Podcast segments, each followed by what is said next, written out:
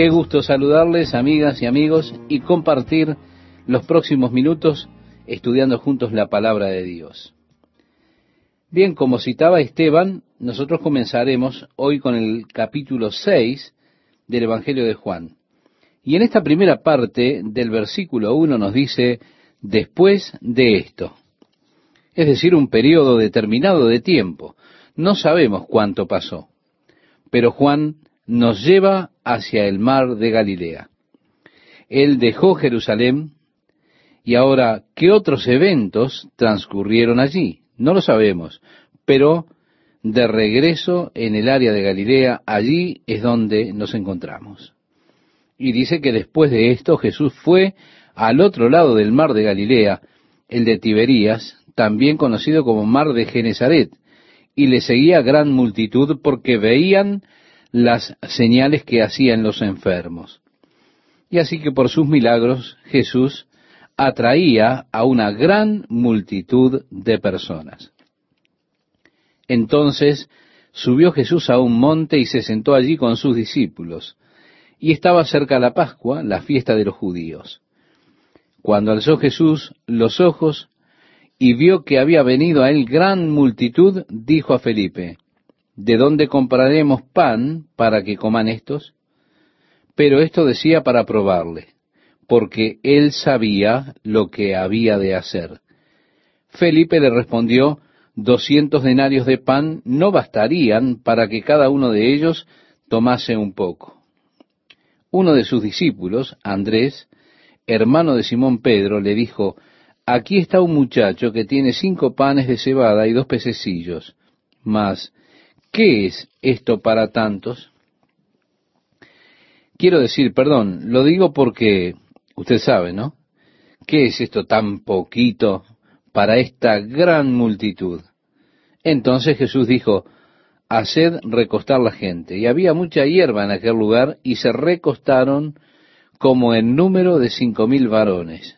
Y tomó Jesús aquellos panes, y habiendo dado gracias, los repartió entre los discípulos, y los discípulos entre los que estaban recostados, asimismo de los peces, cuanto querían.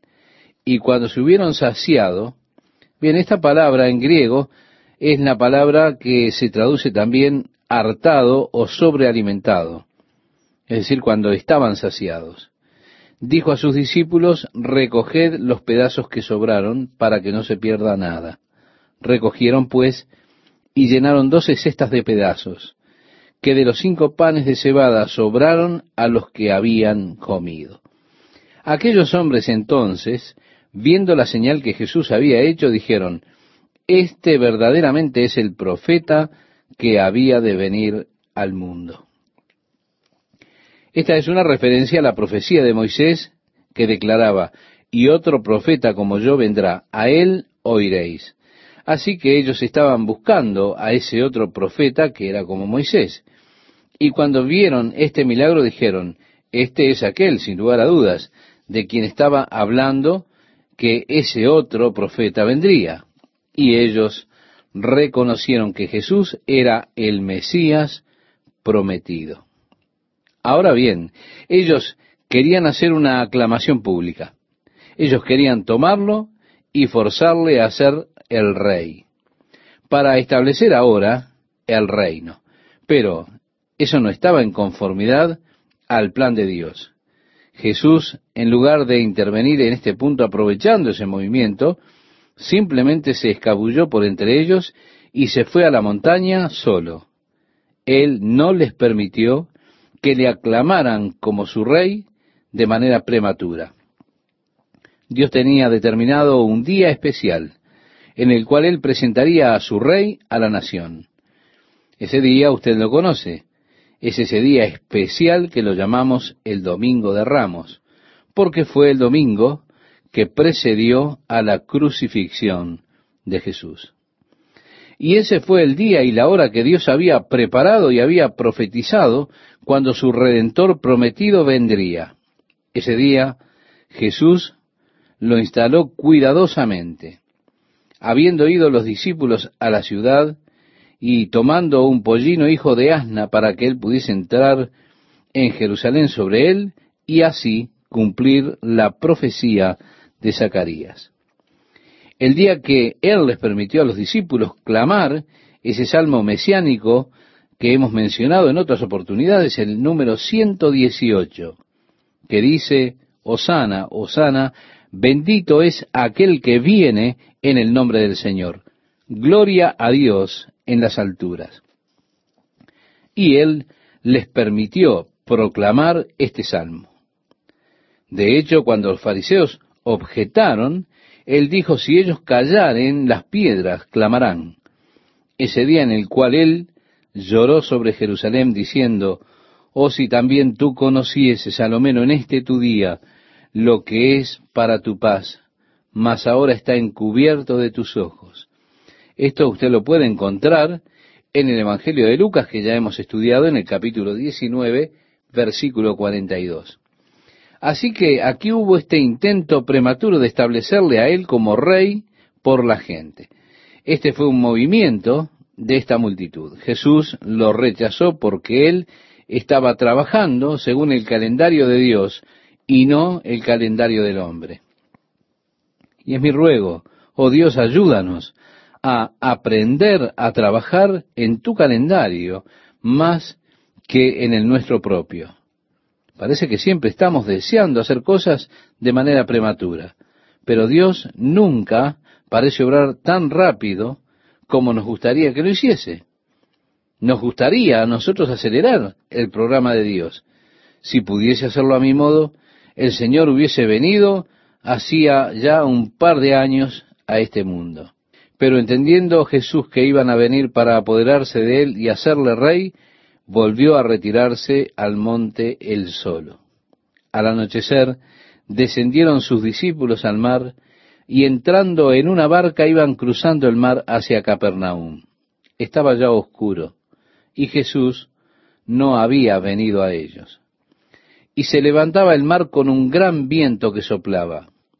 Cuando habían remado como veinticinco o treinta estadios, es decir, tres o cuatro millas, vieron a Jesús que andaba sobre el mar y se acercaba a la barca, y tuvieron miedo. Mas él les dijo, Yo soy, no temáis. Ellos entonces con gusto, entusiasmadamente, le recibieron en la barca, la cual llegó enseguida a la tierra a donde iban. Atracaron inmediatamente en Capernaum. Y continúa el relato bíblico diciendo el día siguiente la gente que estaba al otro lado del mar vio que no había habido allí más que una sola barca y que Jesús no había entrado en ella con sus discípulos, sino que éstos se habían ido solos. Pero otras barcas habían arribado de Tiberías junto al lugar donde habían comido el pan después de haber dado gracias al Señor. Cuando vio pues la gente que Jesús no estaba allí, ni sus discípulos, entraron en las barcas y fueron a Capernaum buscando a Jesús y hallándole al otro lado del mar, le dijeron, Rabí, ¿cuándo llegaste acá? Respondió Jesús y les dijo, De cierto, de cierto os digo. Bien, ahora él no les dijo cómo él llegó hasta ahí. Él solo les dijo, De cierto, de cierto os digo, que me buscáis, no porque habéis visto las señales, sino porque comisteis el pan y os saciasteis. En otras palabras, él les dice, ustedes están buscándome por las razones equivocadas. Lo están haciendo por los motivos equivocados. Solamente me están buscando porque tienen su estómago saciado con pan y pescado. Y esta no es la razón por la cual tienen que buscarme. El verso 27 dice, Trabajad no por la comida que perece, sino por la comida que a vida eterna permanece, la cual el Hijo del Hombre os dará, porque a éste señaló Dios el Padre, y entonces le dijeron, ¿qué debemos hacer para poner en práctica las obras de Dios? Esta es una pregunta que la gente con frecuencia hace. ¿Cuándo? Cuando se están volviendo conscientes de la dimensión espiritual. Pero, ¿qué puedo hacer para obrar las obras de Dios? Y aquí tenemos, respondió Jesús en una paradoja y les dijo, esta es la obra de Dios que creáis en el que Él ha enviado. ¿No es interesante, estimado oyente? ¿Qué obra puede usted hacer para agradar a Dios? La única obra que usted puede hacer es simplemente creer en Jesús, que usted crea en el que Él envió.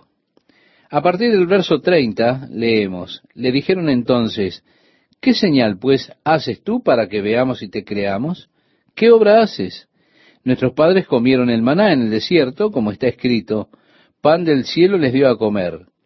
Y Jesús les dijo, de cierto, de cierto os digo, no os dio Moisés el pan del cielo, mas mi Padre os da el verdadero pan del cielo. Moisés no les dio el maná, mi Padre lo envió. Pero mi Padre está ahora dándoles a ustedes el verdadero pan del cielo. Sus padres comieron del maná y murieron. El verso 33 dice, porque el pan de Dios es aquel que descendió del cielo y da vida al mundo. Este es el pan de Dios, el que descendió del cielo y da su vida al mundo. Jesús les dijo, yo soy el pan de vida, el que a mí viene nunca tendrá hambre, y el que en mí cree no tendrá sed jamás. Mas os he dicho que aunque me habéis visto, no creéis. Todo lo que el Padre me da, vendrá a mí, y al que a mí viene, no le echo fuera. Qué gloriosa palabra de Jesús para nuestras temblorosas y vacilantes almas. Porque verá usted, Satanás me dice, mira, no hay sentido, no tiene sentido de que vayas a Dios. Él no quiere hacer nada contigo, eres un fracasado. Tu vida es un verdadero desastre. Sí, Satanás planta incredulidad en el corazón. Y si creo que Dios no me recibirá, entonces eh, Dios no me recibirá porque yo no vendré. Pero Jesús dijo, todo el que a mí viene no le echo fuera. Todo lo que el Padre me ha dado es mío. Ellos vendrán a mí, y el que a mí viene no le echo fuera. Son alentadoras, son gloriosas estas palabras para su espíritu atribulado, estimado oyente. Quizá usted, a quien Satanás ha estado fastidiando por mucho tiempo, tratando de decirle que usted no es digno, que Dios no le quiere, que Él no está interesado en usted. Déjeme decirle algo. Si usted tan solo viene a Jesús, no habrá forma en que Él le eche fuera. El versículo 38 nos dice, porque he descendido del cielo no para hacer mi voluntad, sino la voluntad del que me envió. Y esta es la voluntad del Padre. Esto es lo que he estado queriendo saber. ¿Cuál es la voluntad de Dios? Y él dice aquí, y esta es la voluntad del Padre, el que me envió, que de todo lo que me diere no pierda yo nada, sino que lo resucite en el día postrero. Y esta es la voluntad del que me ha enviado, que todo aquel que ve al Hijo y cree en Él tenga vida eterna, y yo le resucitaré en el día postrero. Murmuraban entonces de él los judíos, porque había dicho, yo soy el pan que descendió del cielo, y decían, ¿no es este Jesús el hijo de José, cuyo padre y madre nosotros conocemos? ¿Cómo pues dice éste, del cielo he descendido? Jesús respondió y les dijo, no murmuréis entre vosotros, ninguno puede venir a mí si el Padre que me envió no le trajere, y yo le resucitaré en el día postrero. Escrito están los profetas, y serán todos enseñados por Dios. Así que todo aquel que oyó al Padre y aprendió de él, viene a mí. Dios nos ha enseñado, Él lo puso en sus corazones.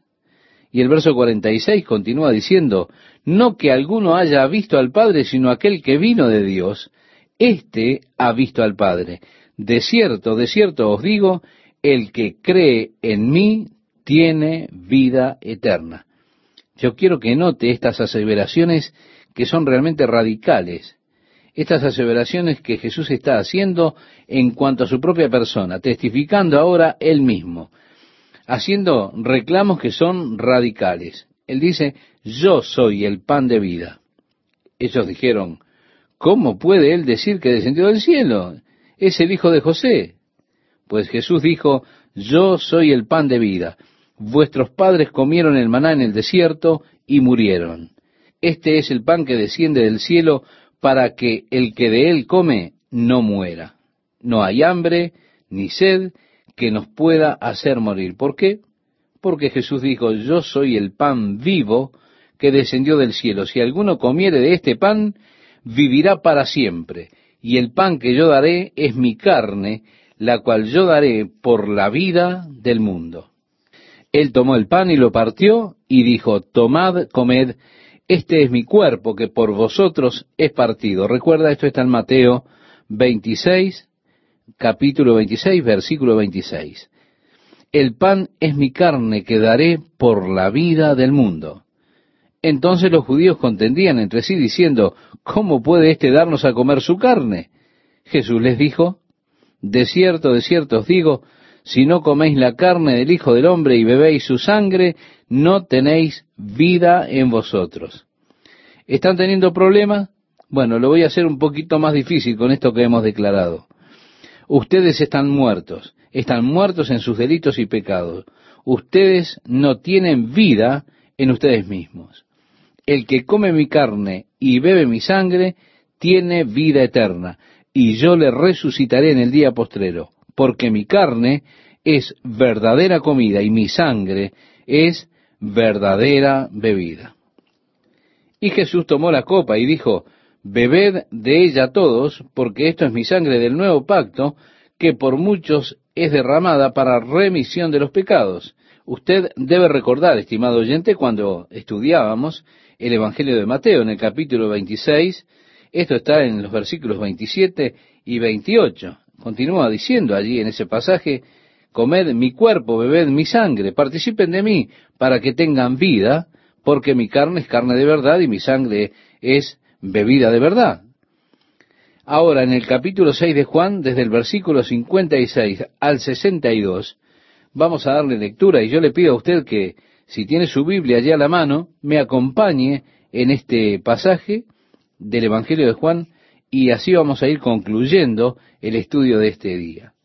El que come mi carne y bebe mi sangre, en mí permanece y yo en él. Como me envió el Padre viviente y yo vivo por el Padre, asimismo el que me come, él también vivirá por mí. Este es el pan que descendió del cielo. No como vuestros padres comieron el maná y murieron. El que come de este pan vivirá eternamente. Estas cosas dijo en la sinagoga enseñando en Capernaum. Al oírlas, muchos de sus discípulos dijeron, dura es esta palabra, ¿quién la puede oír? Sabiendo Jesús en sí mismo que sus discípulos murmuraban de esto, les dijo, ¿esto os ofende? Pues qué, si viereis al Hijo del Hombre subir a donde estaba primero, ¿qué si no buscan el reino establecido justo ahora? ¿Qué si me ven ascender y volver al Padre? El Espíritu es el que da vida, la carne para nada aprovecha, concluye el versículo 63. Ahora estamos volviendo. Ustedes han comido el pan y por eso han venido. Sus estómagos están llenos, pero no busquen el pan que perece, sino ese pan que da vida eterna. Les estaba enseñando esto en otras palabras el Señor Jesús. Así que volviendo a ese pensamiento, es el espíritu que da vida. La carne para nada aprovecha.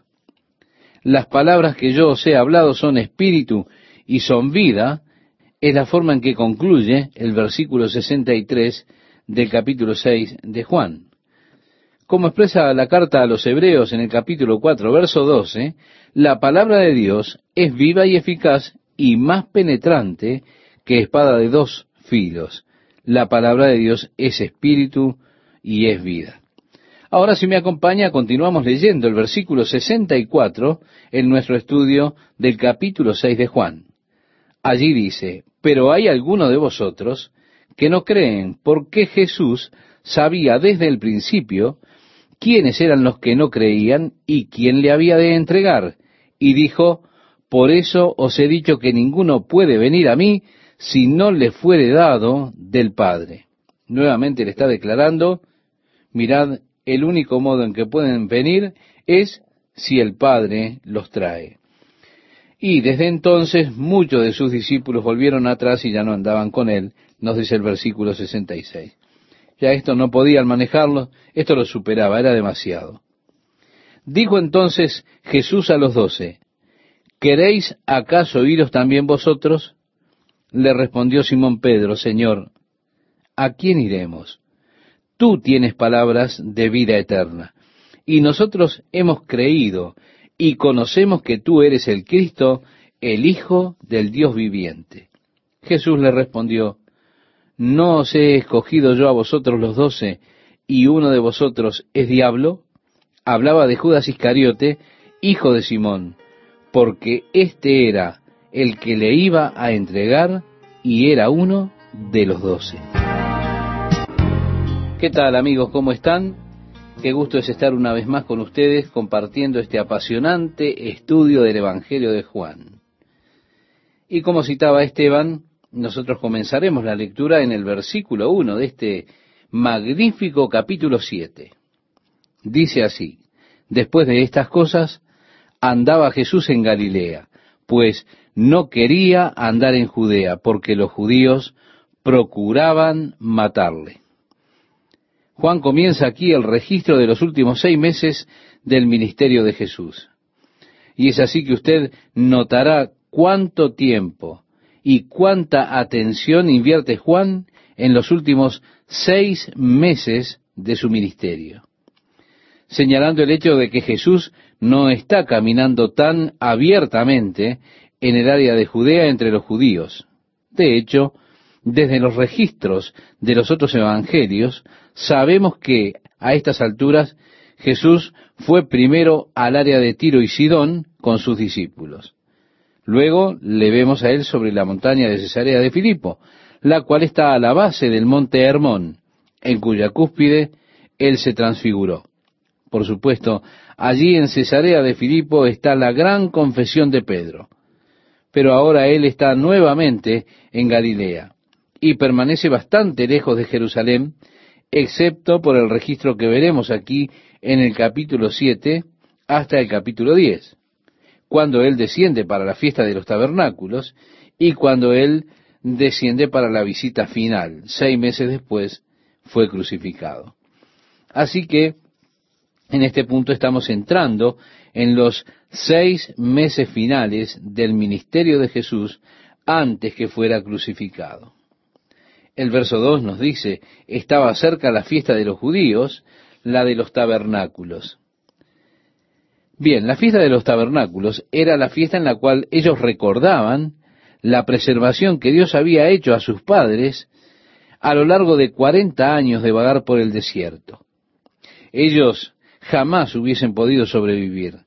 Los millones de personas no hubiesen podido sobrevivir cuarenta años en el desierto. No había modo de que el desierto les pudiera dar sostén a este número de personas a ese número que eran en ese momento y que andaban como nómades, excepto que el Señor hubiese hecho provisión para ellos. Pero Dios hizo provisión. Él los guió de día con una nube y de noche con una columna de fuego. Además les proveyó de codornices, les dio el maná, Él proveyó milagrosamente el agua que salía de la roca, Así que fue un tiempo de celebración de la milagrosa provisión de Dios para con sus padres, guardándoles a través de esos cuarenta años de vagar por el desierto. Y así es que esta fiesta de los tabernáculos, la cual tiene lugar en el décimo mes de nuestro calendario, el séptimo mes del calendario judío, estaba cerca. Y como relata el versículo 3, le dijeron sus hermanos, sal de aquí y vete a Judea, para que también tus discípulos vean las obras que haces. Los hermanos aquí, sin duda, se refiere a los reales medios hermanos de Jesús, es decir, Santiago, Judas y Simón. Ellos habían aparecido otra vez en la historia cuando vinieron con María, su madre, a rescatarle de las multitudes.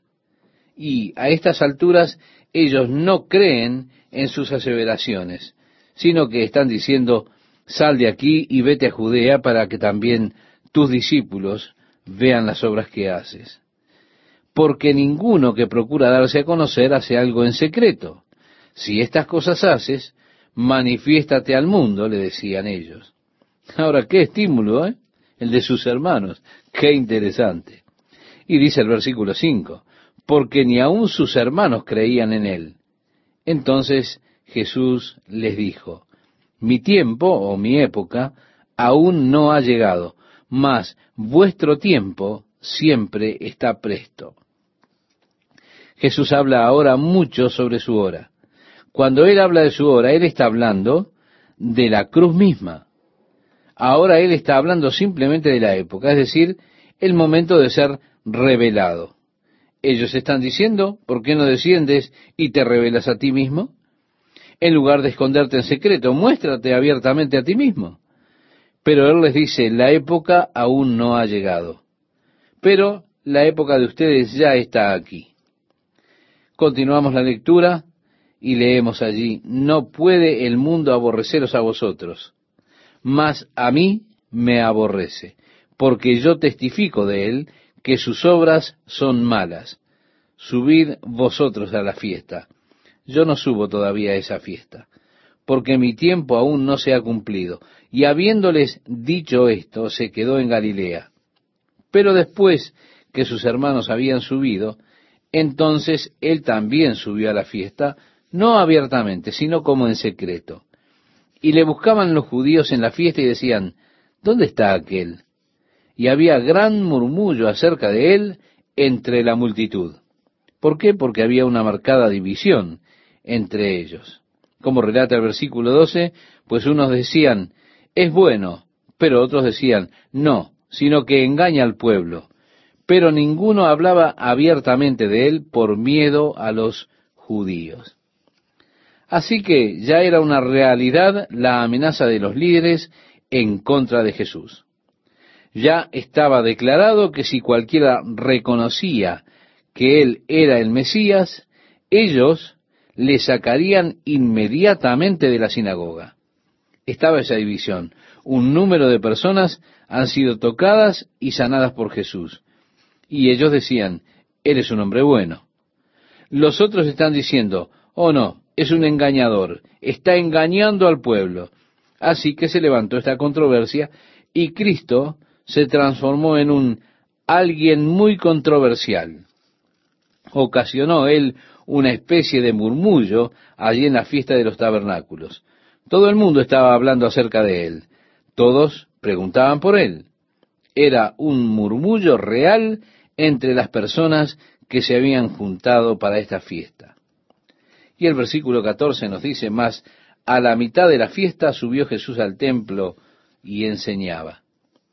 Él no estaba allí, evidentemente, cuando comenzó la fiesta, o al menos no se descubrió en público hasta cerca de la mitad de la fiesta, es decir, después de tres días. Y según relata el versículo 15, dice, y se maravillaban los judíos diciendo, ¿cómo sabe este letras sin haber estudiado? Tenemos aquí, estimado oyente, esta palabra griega gramata. ¿Cómo sabe este hombre la pronunciación de los que han estudiado? Es la pregunta que ellos se están haciendo. Ellos tenían en aquellos días también esa sofisticada pronunciación de los intelectuales, que era como algo exclusivo de los rangos universitarios. Ellos dijeron, ¿cómo éste aprendió esa pronunciación no habiendo ido a ninguna universidad? ¿Cómo conoció este hombre las letras sin haber estudiado? Jesús les respondió y dijo, mi doctrina no es mía, sino de aquel que me envió. En otras palabras, ¿quieren saber cómo aprendí? La doctrina no es mía, sino de aquel que me envió. Y Jesús nuevamente está declarando, he sido enviado aquí. Seguimos leyendo y dice así la palabra de Dios, el que quiera hacer la voluntad de Dios, conocerá si la doctrina es de Dios o si yo hablo por mi propia cuenta. El que habla por su propia cuenta, su propia gloria busca. Pero el que busca la gloria del que le envió, éste es verdadero y no hay en él injusticia. Ahora Jesús está haciendo algunas aseveraciones dramáticas aquí. Él está diciendo, si vine y comencé a hablar de mí mismo, sería porque estaría buscando mi propia gloria porque eso es lo que una persona busca cuando habla de sí mismo, busca su propia gloria.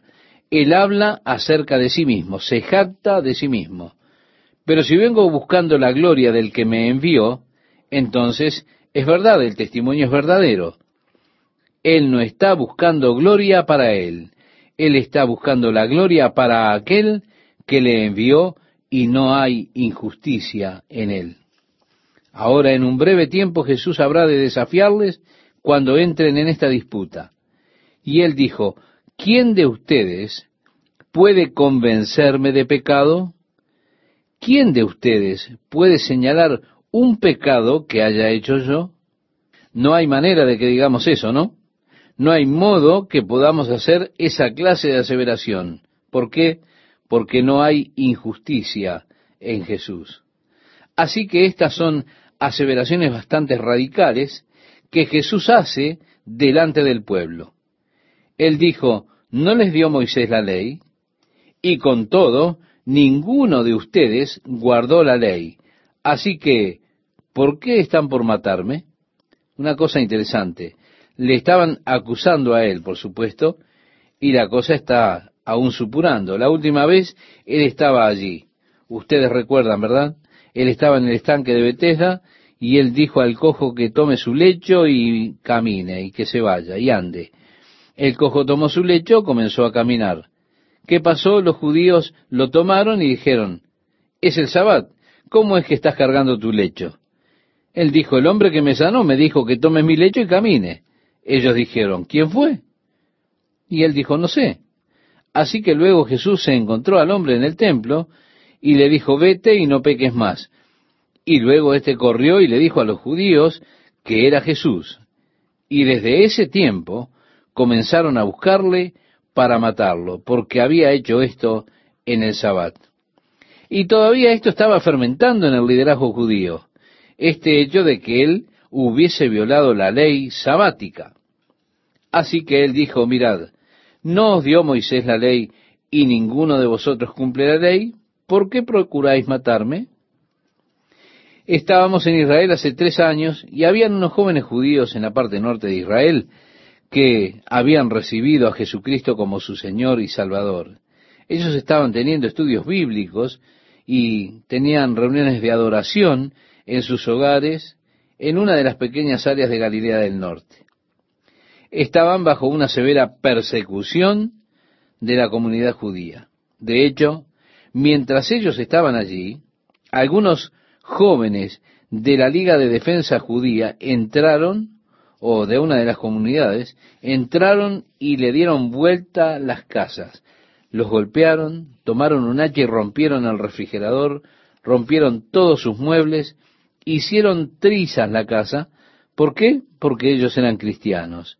Y en lo que a los judíos refiere en cuanto a su pensamiento, estos jóvenes cristianos eran traidores. ¿Por qué? Porque habían dejado el judaísmo y habían recibido a Jesucristo como Salvador. Así que habíamos escuchado de estos cristianos y les invitamos a venir y compartir con nuestro grupo. Teníamos algunos guías que eran dulces y risueños y hablaban acerca de Jesús y decían, y Jesús hizo esto, y Jesús hizo aquello, y el Señor hizo lo otro y demás. Eran muy agradables y bien parecidos. Y algunas de las personas del tour pensaban que estos estaban próximos a la salvación. Ahora, cuando este joven se levantó para hablar a nuestro grupo sobre aceptar a Jesús siendo judío, lo primero de todo que dijo fue, antes de hablarles y compartir con ustedes mi amor por Jesús como mi Mesías, me gustaría decir algo a mis amigos aquí. Y él comenzó a hablar en hebreo. Cuando llegó el momento en que comenzó a hablar fue como echar un balde de agua fría sobre estos guías judíos. Fue como cuando una máscara es sacada de pronto de sus rostros y allí había odio, había rechinar de dientes, había amargura. El clima estaba realmente tenso. De hecho, ellos estaban listos para dejar sus vestidos tomar piedras y apedrear a este muchacho. Y pensé, ¿qué cosa les estará diciendo que está creando esta reacción?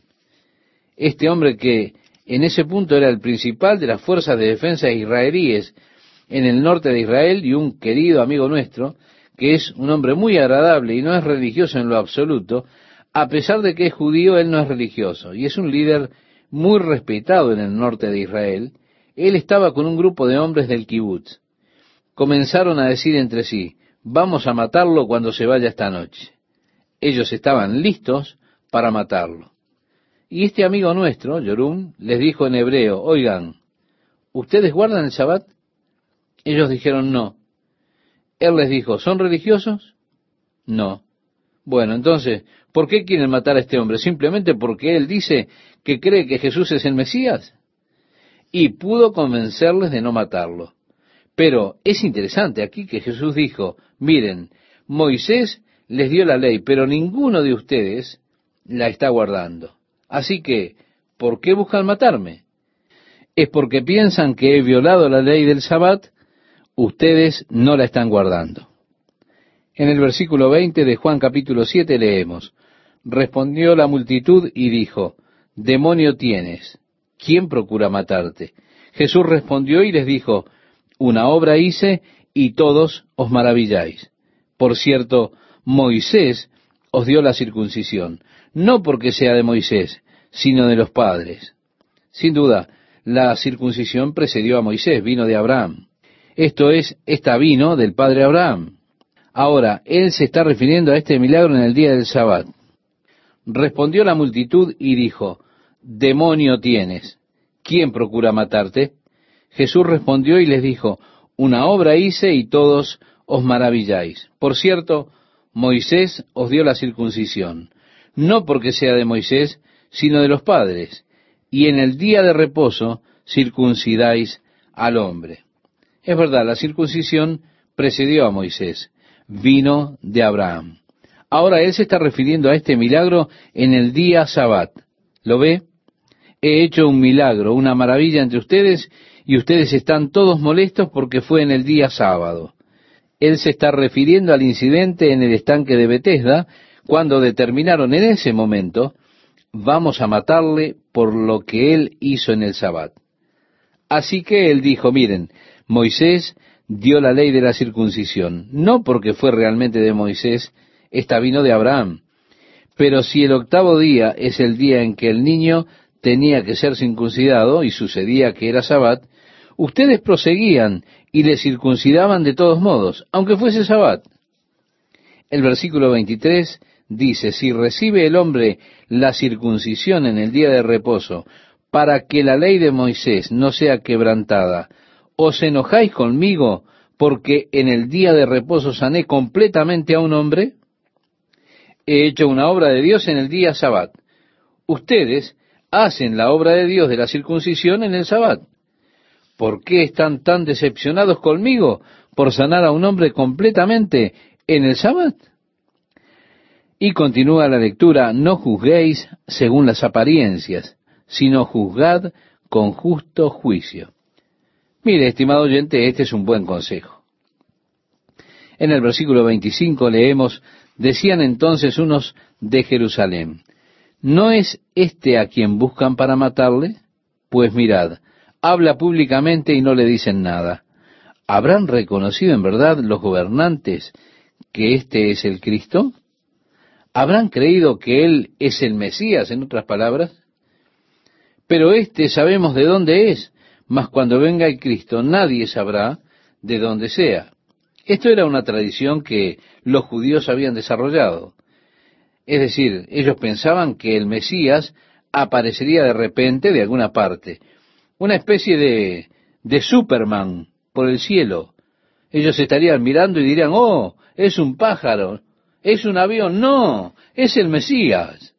Y de pronto él estaría parado allí en medio de ellos. Y ellos piensan que esa idea se desarrolló del capítulo 53 de Isaías, donde dice, ¿quién declarará su generación? Esto es, ¿quién va a contar su parentesco y demás? ¿Quién puede declarar su generación? Él de pronto está aquí en escena. Nadie sabe de dónde apareció. Pero Él está de pronto aquí en medio nuestro. Y así es que ellos dicen, ¿piensan que las autoridades van a creer que Él es el Mesías? Nosotros sabemos de dónde viene Él y cuando venga el Mesías, nadie sabrá de dónde viene. El versículo 28 nos dice, Jesús entonces, enseñando en el templo, alzó la voz y dijo, A mí me conocéis y sabéis de dónde soy. Y no he venido de mí mismo, pero el que me envió es verdadero, a quien vosotros no conocéis. En otras palabras, ustedes me conocen, ustedes pueden saber que crecí en Nazaret, pero ustedes no conocen al que me envió. Y agregó, pero yo le conozco, porque de él procedo y él me envió. Note una y otra vez, Cristo está declarando el hecho de que Él ha sido enviado. Él está aquí y tiene una misión. En el versículo 30 leemos entonces, procuraban prenderle, pero ninguno le echó mano porque aún no había llegado su hora. Esta es la primera vez que leemos esta frase, excepto que Jesús en la primera parte dijo a María su madre en las bodas de Caná, mi hora no ha llegado aún. Pero aquí está el comienzo de muchas, muchas veces donde vamos a leer su hora aún no había llegado. Esto hace referencia a la hora de la crucifixión, es decir, seis meses después aproximadamente.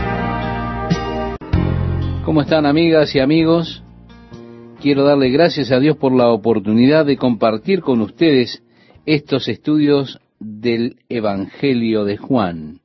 Además, también le agradezco a Dios porque a través de ellos podemos tener crecimiento espiritual y una mejor comunicación con nuestro Dios.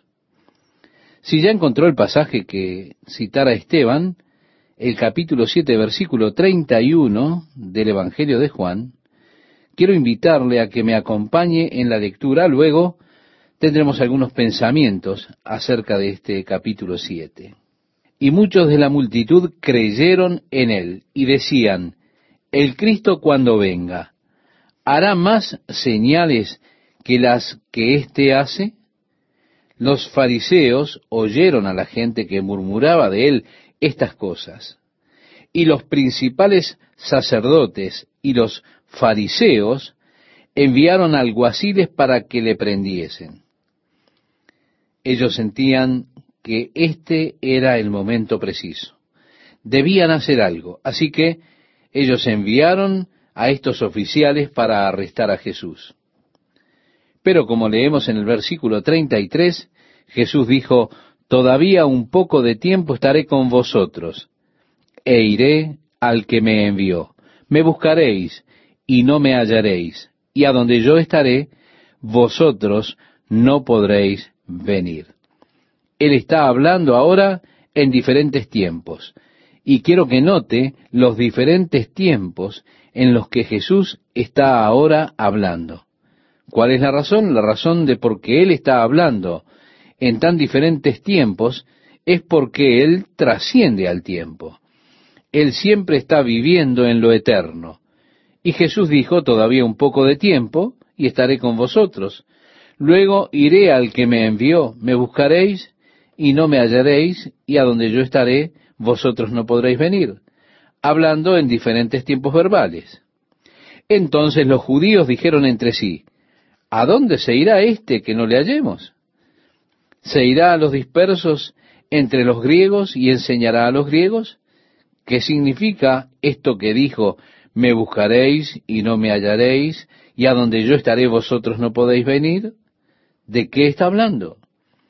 En el último y gran día de la fiesta, Jesús se puso en pie y alzó la voz diciendo, Si alguno tiene sed, venga a mí y beba. El último, el último día, el gran día de la fiesta era el octavo día de la fiesta. ¿Por qué? Porque la fiesta de los tabernáculos duraba ocho días. En el último día, que era el gran día de la fiesta, sin duda allí en el monte del templo miles de personas se reunieron para esta fiesta. Era una de las fiestas más grandes en el calendario judío donde se requería que todos los hombres adultos vinieran y se presentaran ellos mismos ante Dios.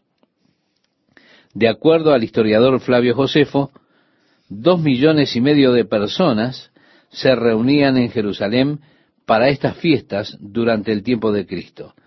Así que usted puede imaginar esa gran multitud de personas allí en el monte del templo. Había una acción simbólica que tenía lugar cada día de la fiesta.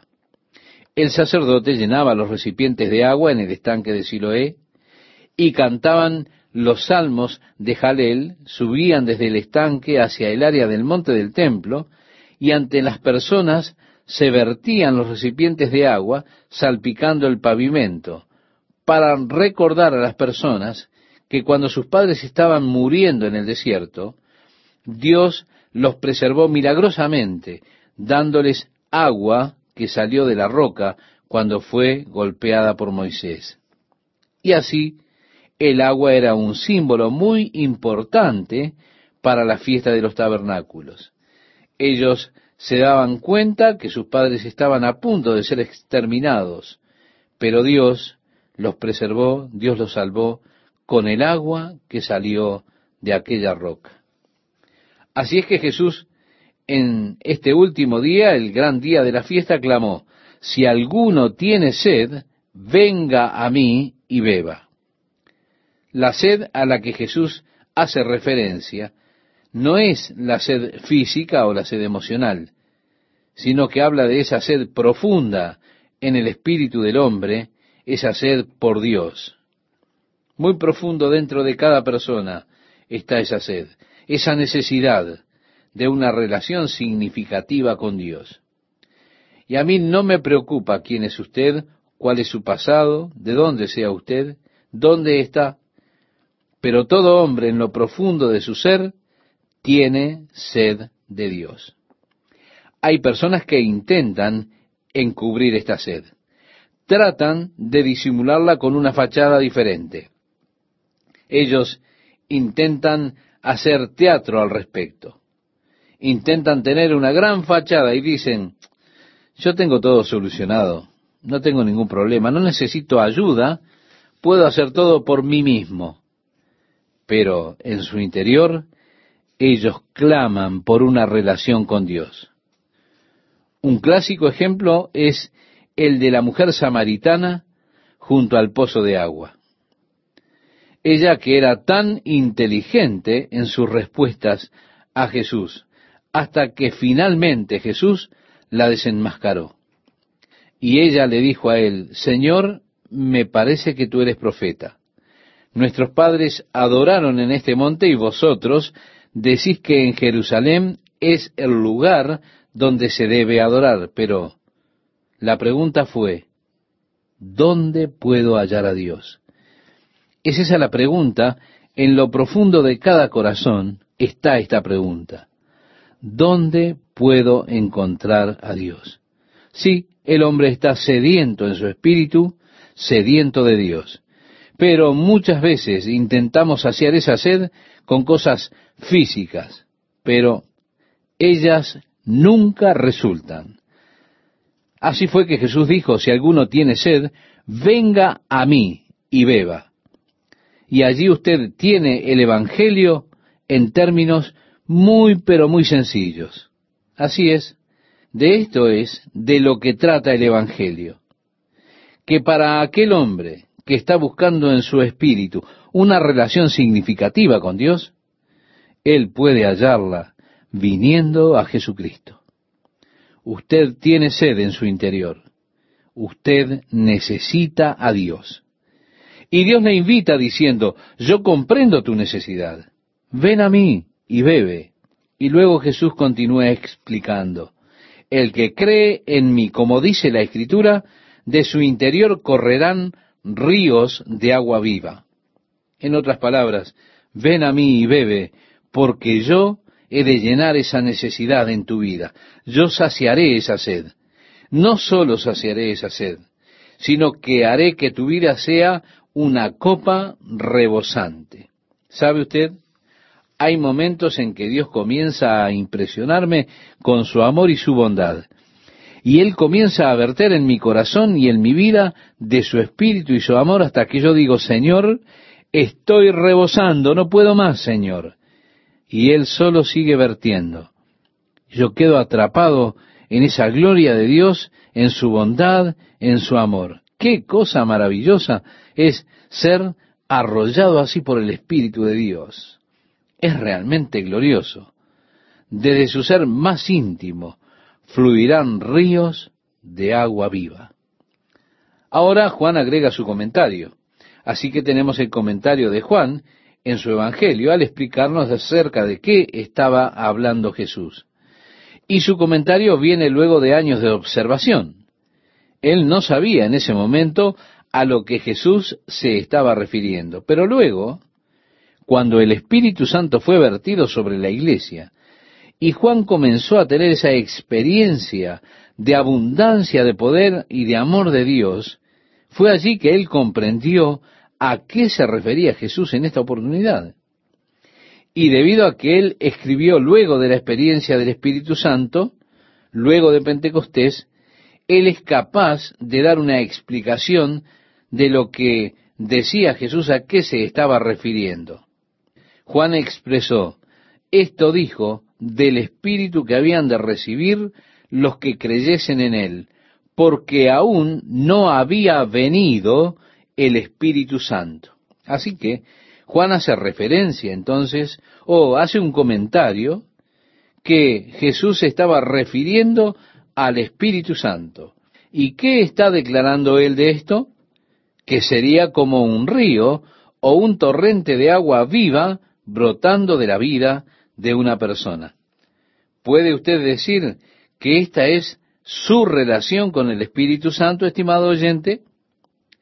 En las Escrituras veo una triple relación del creyente con el Espíritu Santo. Esta es designada por las preposiciones griegas. Está la primera preposición, para, porque Jesús dijo a sus discípulos, y yo rogaré al Padre y os dará otro consolador para que esté con vosotros para siempre. El Espíritu de verdad, al cual el mundo no puede recibir, porque no le ve ni le conoce, pero vosotros le conocéis, porque mora con vosotros y estará en vosotros. La preposición griega en, una doble relación hay allí. Él está con usted. Antes de nuestra conversión, el Espíritu Santo estaba con nosotros. Fue el Espíritu Santo que nos convenció de pecado y fue el mismo Espíritu Santo que nos señaló que Jesús era la respuesta a nuestra necesidad. Y fue el Espíritu Santo que nos condujo a Jesús, porque ningún hombre puede llegar a Él a menos que el Espíritu lo conduzca. Y cuando el Espíritu me condujo a Jesús y abrí mi corazón e invité a Jesús a venir a mi vida, el Espíritu Santo vino y comenzó a vivir en mí, comenzó a morar en mí. Él estaba conmigo antes de que me convirtiera, conduciéndome a Jesús. Y luego Él vino a mi corazón en el momento en que recibí a Jesús. Pero aún así yo leí las escrituras y en ellas leí de una mayor relación que un creyente puede tener con el Espíritu Santo. Esto se encuentra, primero que nada, en el mandato de Jesús a sus discípulos, el mandato de esperar en Jerusalén por la promesa del Padre. Porque Jesús dijo, pero recibiréis poder cuando haya venido sobre vosotros el Espíritu Santo. Esto lo puede encontrar en el libro de los Hechos, en el capítulo 1, versículo 8. Y aquí está la preposición griega hepi, que quiere decir sobre, encima. O, a mí me gusta más rebosado. Cuando el espíritu comienza a rebosar en su vida, la acción del espíritu fluyendo. Y a esto es a lo que se refiere Jesús aquí, a esa triple relación. Cuando el espíritu ha consumado su obra en mí, y ahora ese objetivo del espíritu cuando el Espíritu de Dios comienza a fluir en mi vida y entonces otros a mi alrededor comienzan a recibir los beneficios de esa obra que Dios ha hecho en mi vida. Dios tiene que trabajar primero en mí, eso es lo primero. Pero Dios no está satisfecho solo con la obra que Él hace en mi vida. Dios desea que mi vida sea un instrumento a través del cual Él pueda trabajar a través de mí. O, mejor dicho, un canal a través del cual Él pueda fluir, pueda fluir de mí y pueda fluir ese amor y ese poder para un mundo que está realmente necesitado. Así que Él estaba hablando del Espíritu Santo. ¿Qué? Él fluirá de su vida como un torrente de agua viva. Años atrás yo estuve trabajando con un hombre que había estado en un retiro de fin de semana como consejero para un grupo de jóvenes. Y al estar trabajando el día lunes, él me dijo, sabes, tuve algunos problemas este fin de semana en el campamento donde fui como consejero. Yo dije, ¿cuál fue el problema?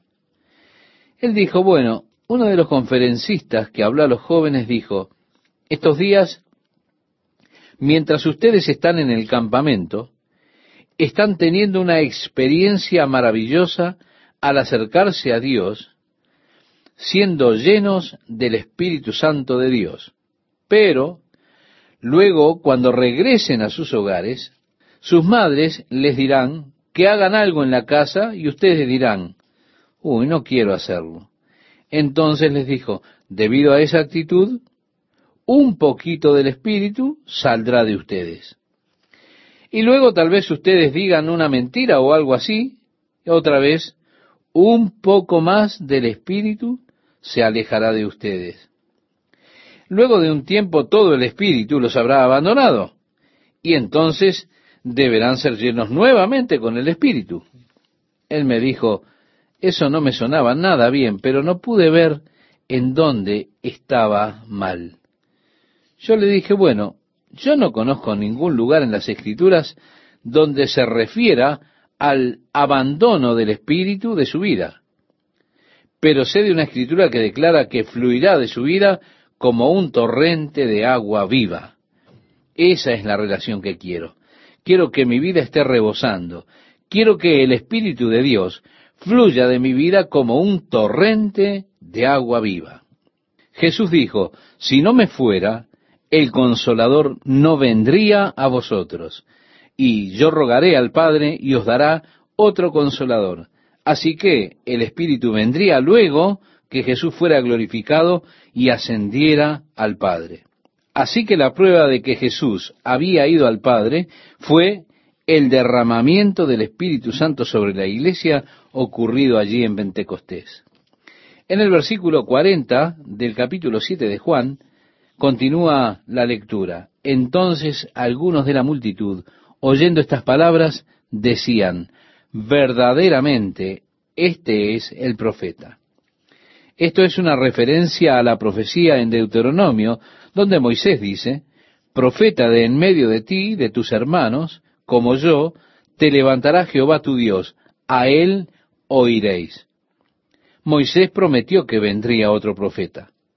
Lo interesante es que usted habla hoy en día con muchos judíos, mayormente ortodoxos, y ellos le dirán que no creen que el Mesías sea el Hijo de Dios. Ellos creen que el Mesías será un hombre como Moisés. ¿Por qué? Porque él dijo, profeta como yo. Moisés era un hombre y el Mesías para ellos será un hombre. Ellos dicen eso porque Moisés dijo esto, profeta del medio de ti, de tus hermanos, como yo te levantará Jehová tu Dios, a él oiréis. Así que él será como Moisés, que fue un hombre a quien Dios ungió para librarlos de la cautividad. Así que Dios ungirá a otro hombre. Por eso es que ellos esperan a otro hombre. ¿Y cuál será su señal? ¿Cuál será la señal de que Él es el Mesías? Bueno, ellos dicen, esperamos a un hombre que reconstruirá el templo. Ellos creen que cuando el Mesías venga, Él les ayudará a reconstruir el templo y así será como lo reconocerán. Un hombre ayudándoles a reconstruir su templo. Este es el profeta, dicen ellos. Este es el profeta al que se refiere en la profecía Moisés. En el versículo 41 de Juan capítulo 7 leemos, otros decían, este es el Cristo, pero algunos decían, ¿de Galilea ha de venir el Cristo? ¿No dice la escritura que del linaje de David y de la aldea de Belén, de donde era David, ha de venir el Cristo? Evidentemente, ellos no sabían que Jesús venía de Belén, que María y José habían viajado hasta allí, por supuesto, para ser censados, porque él era de la casa y el linaje de David, y cuando Lucas traza la genealogía de María, encontramos que ella también era de David. Así que él, es decir, Jesús, era de David y era nacido en Belén. Pero allí había división entre las personas a causa de él. Y esto siempre ocurre. Jesús siempre está dividiendo a los hombres. Él estaba deliberadamente separando allí a los hombres. Él decía cosas radicales, las cuales dividían a los hombres. Él le dijo a Marta, yo soy la resurrección y la vida. El que cree en mí, aunque esté muerto, vivirá. Y todo aquel que vive y cree en mí, no morirá eternamente. Y pregunta, ¿crees esto? ¿Ve usted? Él dijo estas cosas radicales e inmediatamente él plantea un desafío. ¿Crees esto? Haciendo esta pregunta, ¿crees esto? Él estaba deliberadamente creando una división, pues así están las personas divididas. Están aquellos que creen y aquellos que no creen. Así que la división que él estaba creando es la división que continúa hasta el día presente. Están aquellos que creen y están aquellos que no creen. Están los que tienen vida eterna y los que no tienen vida eterna. Están aquellos que tienen una esperanza y están los que no tienen esperanza. Sí, estimado oyente, Jesús siempre estaba haciendo división entre los hombres con sus afirmaciones.